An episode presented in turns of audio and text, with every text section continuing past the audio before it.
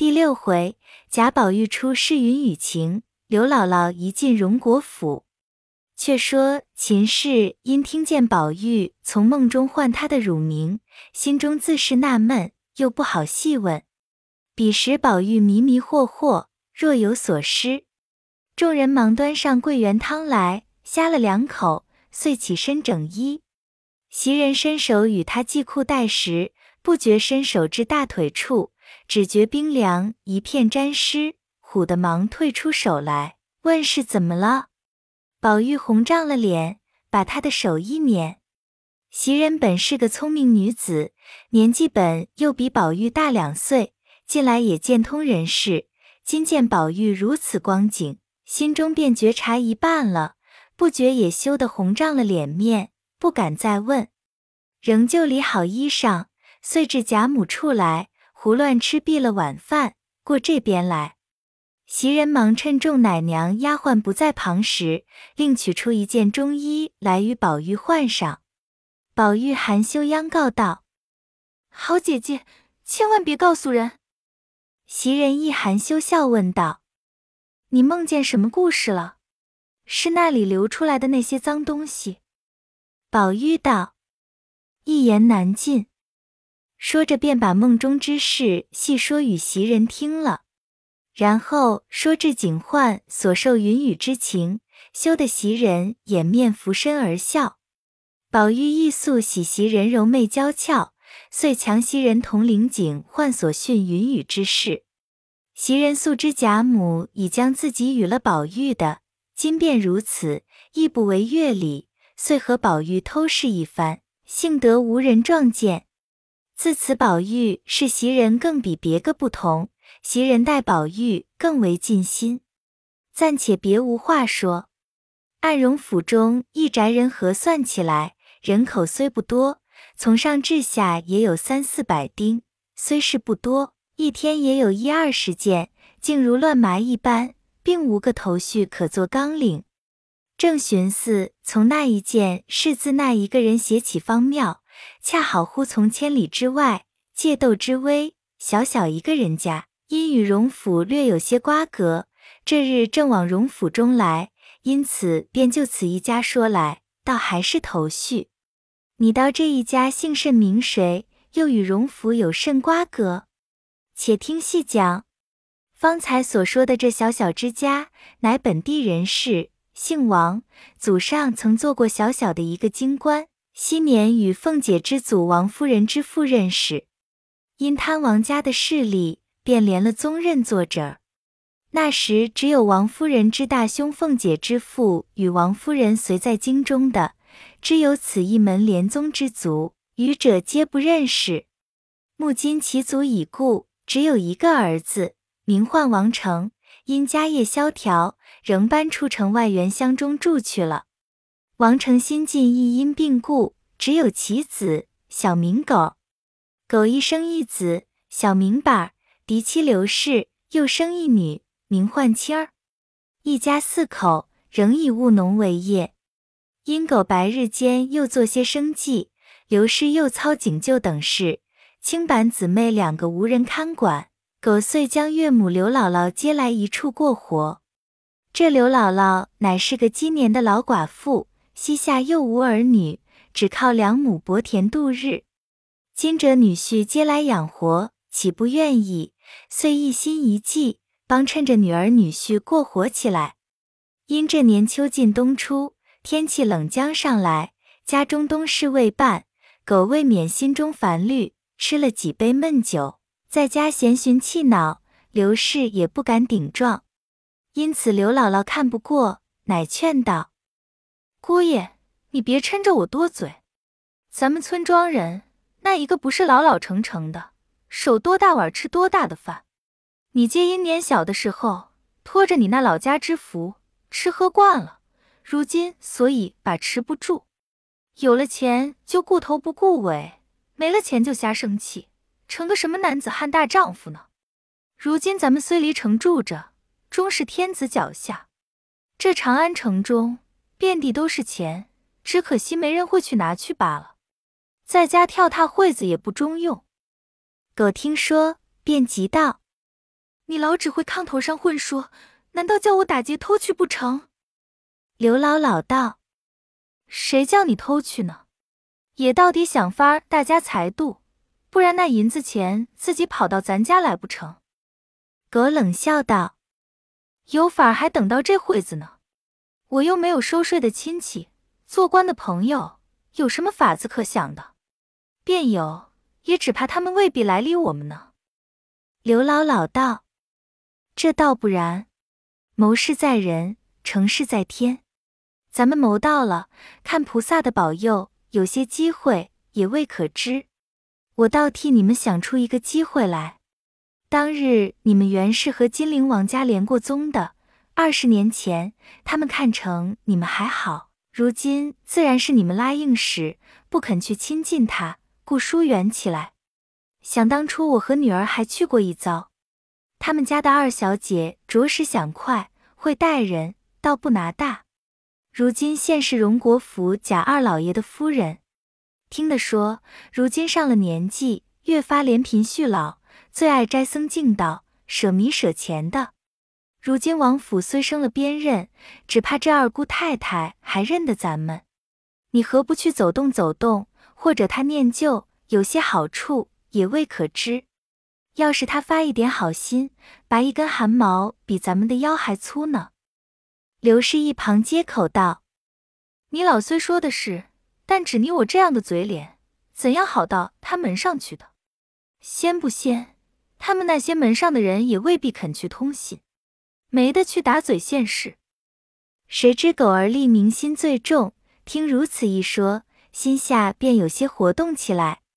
又听他妻子这话。”便笑接道：“姥姥既如此说，况且当年你又见过这姑太太一次，何不你老人家明日就走一趟，先试试风头再说？”刘姥姥道：“哎呦呦，可是说的侯门深似海，我是个什么东西？他家人又不认得我，我去了也是白去的。”狗笑道。不妨，我教你老人家一个法子。你竟带了外孙子板儿，先去找陪房周瑞。若见了他，就有些意思了。这周瑞先时曾和我父亲教过一件事，我们极好的。刘姥姥道：“我也知道他的，只是许多时不走动，知道他如今是怎样。这也说不得了。你又是个男人，又这样的嘴脸，自然去不得。”我们姑娘年轻媳妇子也难卖头卖脚的，倒还是舍着我这副老脸去碰一碰，果然有些好处，大家都有意。便是没银子来，我也到那公府侯门见一见世面，也不枉我一生。说毕，大家笑了一回。当晚记忆已定，次日天未明，刘姥姥便起来梳洗了，又将板儿教训了几句。那板儿才五六岁的孩子，一无所知，听见刘姥姥带他进城逛去，便喜得无不应承。于是刘姥姥带他进城，找至宁荣街，来至荣府大门石狮子前，只见簇簇叫马，刘姥姥便不敢过去，且掸了掸衣服，又教了板儿几句话，然后蹭到角门前。只见几个挺胸叠肚、指手画脚的人坐在大板凳上说东谈西呢。刘姥姥只得蹭上来问：“太爷们那福？”众人打量了他一会，便问：“那里来的？”刘姥姥陪笑道：“我找太太的陪房周大爷的，烦那位太爷替我请他老出来。”那些人听了都不愁采，半日方说道。你远远的在那墙角下等着，一会子他们家有人就出来的。内中有一老年人说道：“不要误他的事，何苦耍他？”因向刘姥姥道：“那周大爷已往南边去了，他在后一带住着，他娘子却在家。你要找时，从这边绕到后街上后门上去问就是了。”刘姥姥听了谢过，遂携了板儿。绕到后门上，只见门前歇着些生意担子，也有卖吃的，也有卖玩耍物件的，闹吵吵，三二十个小孩子在那里厮闹。刘姥姥便拉住一个道：“我问个一声，有个周大娘可在家吗？”孩子们道：“那个周大娘，我们这里周大娘有三个呢，还有两个周奶奶，不知是那一行当的。”刘姥姥道：“是太太的陪房周瑞。”孩子道：“这个容易，你跟我来。”说着，跳窜窜的引着刘姥姥进了后门，至一院墙边，只与刘姥姥道：“这就是他家。”又叫道：“周大娘，有个老奶奶来找你呢，我带了来了。”周瑞家的在内听说，忙迎了出来，问：“是那位？”刘姥姥忙迎上来问道：“好呀，周嫂子。”周瑞家的认了半日，方笑道：“刘姥姥，你好呀！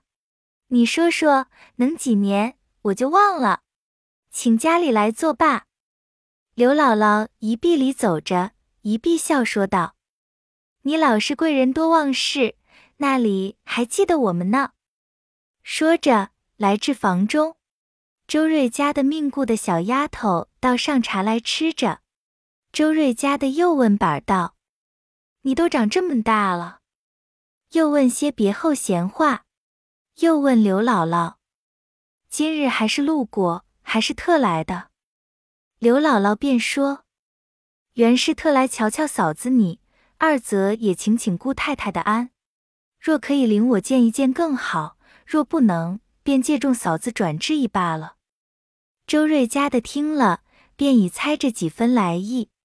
只因昔年她丈夫周瑞争买田地一事，其中多的狗之力，今见刘姥姥如此而来，心中难却其意；二则也要显弄自己的体面。听如此说，便笑说道：“姥姥你放心，大远的诚心诚意来了，岂有个不叫你见个真佛去的呢？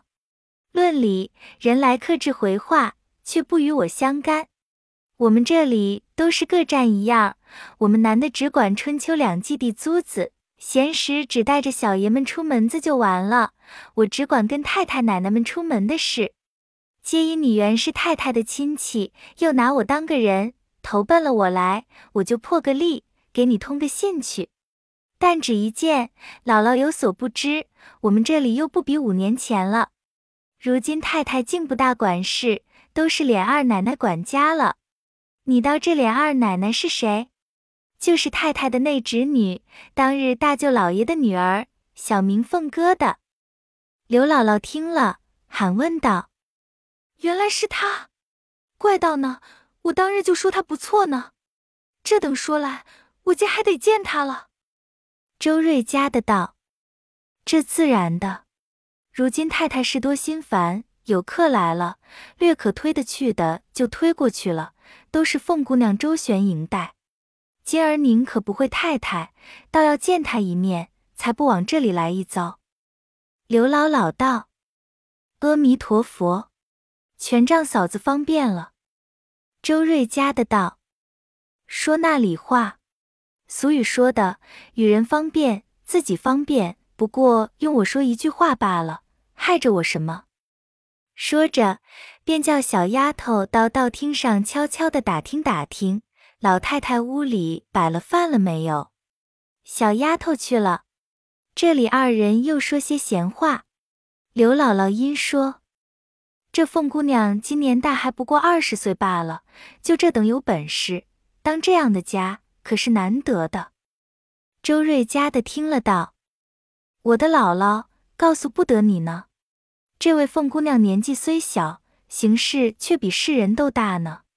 如今出挑的美人一样的模样，少说些有一万个心眼子。再要赌口齿，十个会说话的男人也说他不过。回来你见了就信了。就只一见，待下人未免太严些个。说着，只见小丫头回来说：“老太太屋里已摆完了饭了，二奶奶在太太屋里呢。”周瑞家的听了，连忙起身，催着刘姥姥说：“快走，快走！这一下来，她吃饭是个空子，咱们先赶着去。若迟一步，回事的人也多了，难说话。再歇了中觉，越发没了时候了。说着，一起下了炕，打扫打扫衣服，又教了板儿几句话，随着周瑞家的威仪往贾琏的住处来。先到了道厅，周瑞家的将刘姥姥安插在那里，略等一等，自己先过了影壁，进了院门，知凤姐未下来，先找着凤姐的一个心腹通房大丫头，名唤平儿的。周瑞家的先将刘姥姥起出来历说明。又说：“今日大远的特来请安。当日太太是常会的，今日不可不见，所以我带了她进来了。等奶奶下来，我细细回明，奶奶想也不责备我莽撞的。”平儿听了，便做了主意，叫他们进来，先在这里坐着就是了。周瑞家的听了，方出去引他两个进入院来，上了正房台基。小丫头打起猩红粘帘，才入堂屋，只闻一阵香扑了脸来，竟不辨是何气味，身子如在云端里一般，满屋中之物都要眼争光的，使人头眩目眩。刘姥姥此时唯点头咂嘴念佛而已。于是来至东边这间屋内，乃是贾琏的女儿大姐儿睡觉之所。平儿站在炕沿边。打量了刘姥姥两眼，只得问个好让座。刘姥姥见平儿变身绫罗，插金戴银，花容玉貌的，便当是凤姐儿了，才要称姑奶奶。忽见周瑞家的称她是平姑娘，又见平儿赶着周瑞家的称周大娘，方知不过是个有些体面的丫头了。于是让刘姥姥和板上了炕。平儿和周瑞家的对面坐在炕沿上，小丫头子斟了茶来吃茶。刘姥姥只听见咯当咯当的响声，大有似乎打罗柜筛面的一般，不免东瞧西望的。忽见堂屋中柱子上挂着一个匣子，底下又坠着一个秤砣般遗物，却不住的乱晃。刘姥姥心中想着，这是什么爱物？有甚用呢？正呆时，只听得当的一声，又若金钟铜磬一般，不妨倒虎的一眨眼。接着又是一连八九下。方欲问时，只见小丫头子们齐乱跑，说：“奶奶下来了。”周瑞家的与平儿忙起身，命刘姥姥只管等着，是时候我们来请你。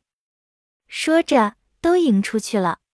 刘姥姥平生侧耳幕后，只听远远有人笑声，约有一二十妇人，衣裙稀酥，渐入堂屋，往那边屋内去了。又见两三个妇人，都捧着大漆捧盒，进这边来等候。听得那边说了声摆饭，渐渐的人才散出，只有伺候端菜的几个人。半日鸦雀不闻之后，忽见二人抬了一张炕桌来。放在这边炕上，桌上碗盘森列，仍是满满的鱼肉在内，不过略动了几样。板儿一见了，便吵着要肉吃。刘姥姥一巴掌打了他去。忽见周瑞家的笑嘻嘻走过来，招手儿叫他。刘姥姥会意，于是带了板儿下炕，至堂屋中。周瑞家的又和他叽咕了一会，方过这边屋里来。只见门外赞同沟上悬着大红撒花软帘，南窗下是炕，炕上大红毡条，靠东边板壁立着一个锁子紧靠背与一个银枕，铺着金心绿闪缎大坐褥，旁边有雕漆弹盒。那凤姐儿家常戴着秋板雕鼠昭君套，围着攒珠乐子，穿着桃红撒花袄，石青缂丝灰鼠披风。大红羊皱银鼠皮裙，粉光之艳，端端正正坐在那里，手内拿着小铜火柱儿拨手炉内的灰。平儿站在炕沿边，捧着小小的一个田七茶盘，盘内一个小盖中。凤姐也不接茶，也不抬头，只管拨手炉内的灰，慢慢的问道：“怎么还不请进来？”一面说，一面抬身要茶时。只见周瑞家的已带了两个人在地下站着呢，这才忙欲起身，犹未起身时，满面春风的问好，又趁着周瑞家的怎么不早说？刘姥姥在地下已是拜了数拜，问姑奶奶安。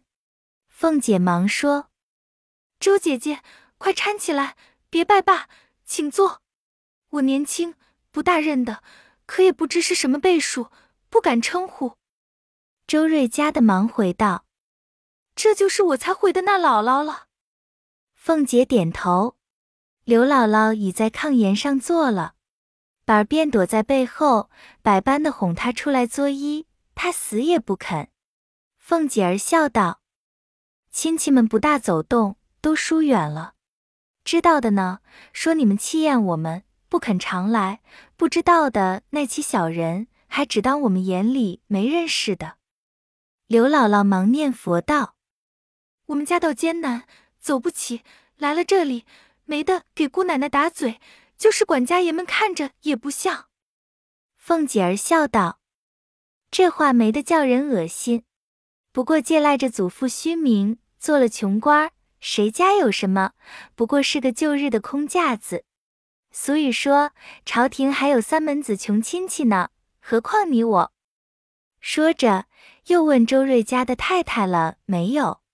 周瑞家的道：“如今等奶奶的事下。”凤姐道：“你去瞧瞧，要是有人有事就罢，得闲儿那就回，看怎么说。”周瑞家的答应着去了。这里凤姐叫人抓些果子与板吃，刚问些闲话时，就有家下许多媳妇管事的来回话：“平儿。”凤姐道：“我这里陪客呢，晚上再来回。若有很要紧的，你就带进来现办。”平儿出去了一会，进来说：“我都问了，没什么紧事，我就叫他们散了。”凤姐点头。只见周瑞家的回来，向凤姐道：“太太说了，今日不得闲，二奶奶陪着便是一样。多谢费心想着。”白来逛逛的便罢，若有甚说的，只管告诉二奶奶，都是一样。刘姥姥道：“也没甚说的，不过是来瞧瞧姑太太、姑奶奶，也是亲戚们的情分。”周瑞家的道：“没甚说的便罢，若有话，只管回二奶奶，是和太太一样的。”一面说，一面递眼色与刘姥姥。刘姥姥会意，谓雨先绯红的脸，欲待不说，今日又所为何来？只得忍齿说道：“论理皆初次见姑奶奶，却不该说，只是大远的奔了你老这里来，也少不得说了。”刚说到这里，只听二门上小厮们回说：“东府里的小大爷进来了。”凤姐忙指刘姥姥：“不必说了。”一面便问：“你荣大爷在那里呢？”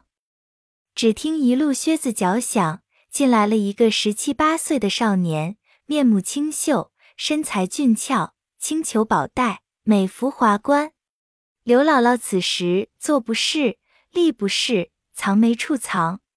凤姐笑道：“你只管坐着，这是我侄儿。”刘姥姥方扭扭捏捏在炕沿上坐了。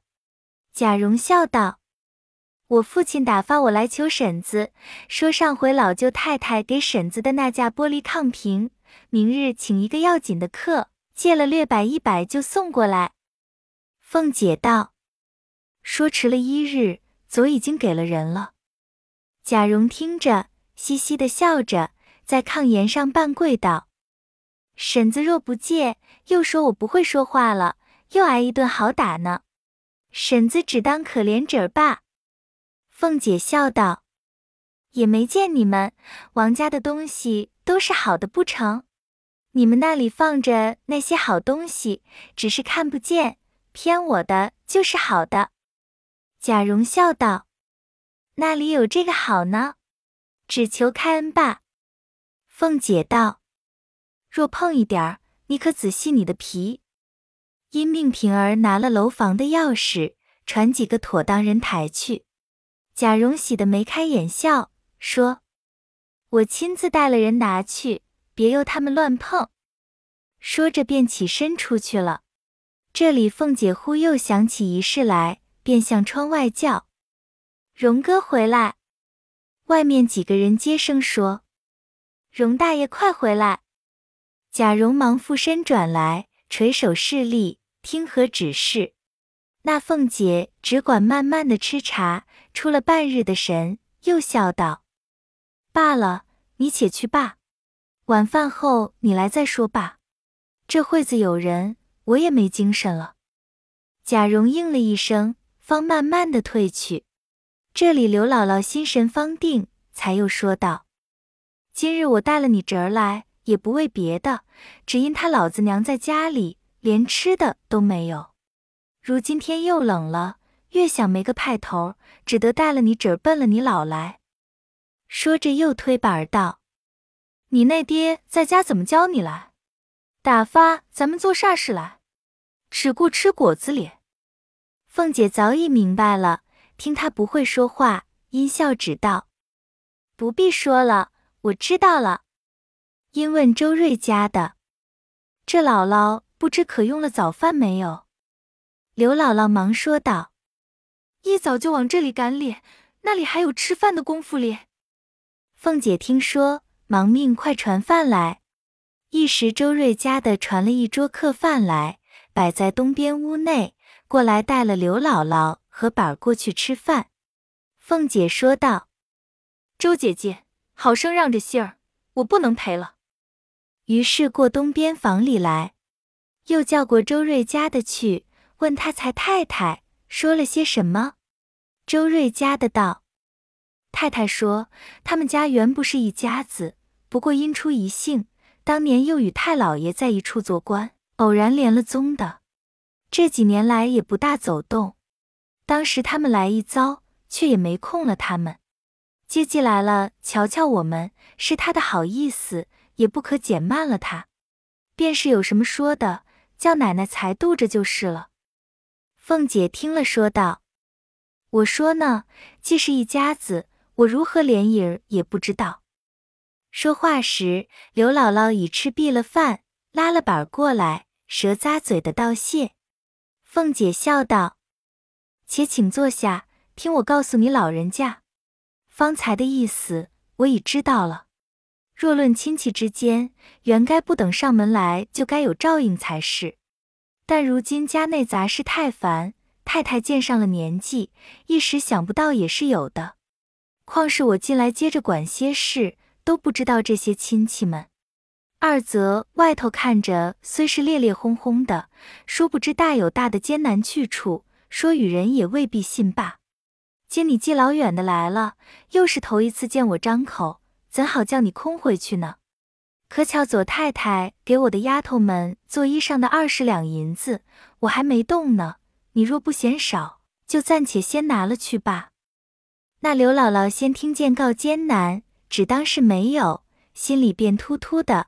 后来听见给她二十两，喜得又浑身发痒起来，说道。哎，我也是知道艰难的，但俗语说的“瘦死的骆驼比马大”，凭他怎样，你老爸跟汗毛比我们的腰还粗呢。周瑞家的见他说的粗鄙，只管使眼色指他。凤姐看见，笑而不睬，只命平儿把昨那包银子拿来，再拿一吊钱来，都送到刘姥姥的跟前。凤姐乃道：“这是二十两银子。”暂且给这孩子做件冬衣罢，若不拿着，就真是怪我了。这钱雇车作罢，改日无事，只管来逛逛，方是亲戚们的意思。天也晚了，也不须留你们了，到家里该问好的问个好吧。一面说，一面就站了起来。刘姥姥只管千恩万谢的拿了银子钱，随了周瑞家的来至外面。周瑞家的道：“我的娘啊，你见了他怎么倒不会说了？开口就是你侄儿。我说句不怕你恼的话，便是亲侄儿，也要说和软些。荣大爷才是他的正经侄儿呢，他怎么又跑出这么一个侄儿来了？”刘姥姥笑道：“我的嫂子，我见了他，心眼里爱还爱不过来，那里还说得上话来呢？”二人说着，又到周瑞家做了片时，刘姥姥便要留下一块银子与周瑞家孩子们买果子吃。周瑞家的如何放在眼里，执意不肯。刘姥姥感谢不尽，仍从后门去了。正是得意浓时一接济，受恩深处胜亲朋。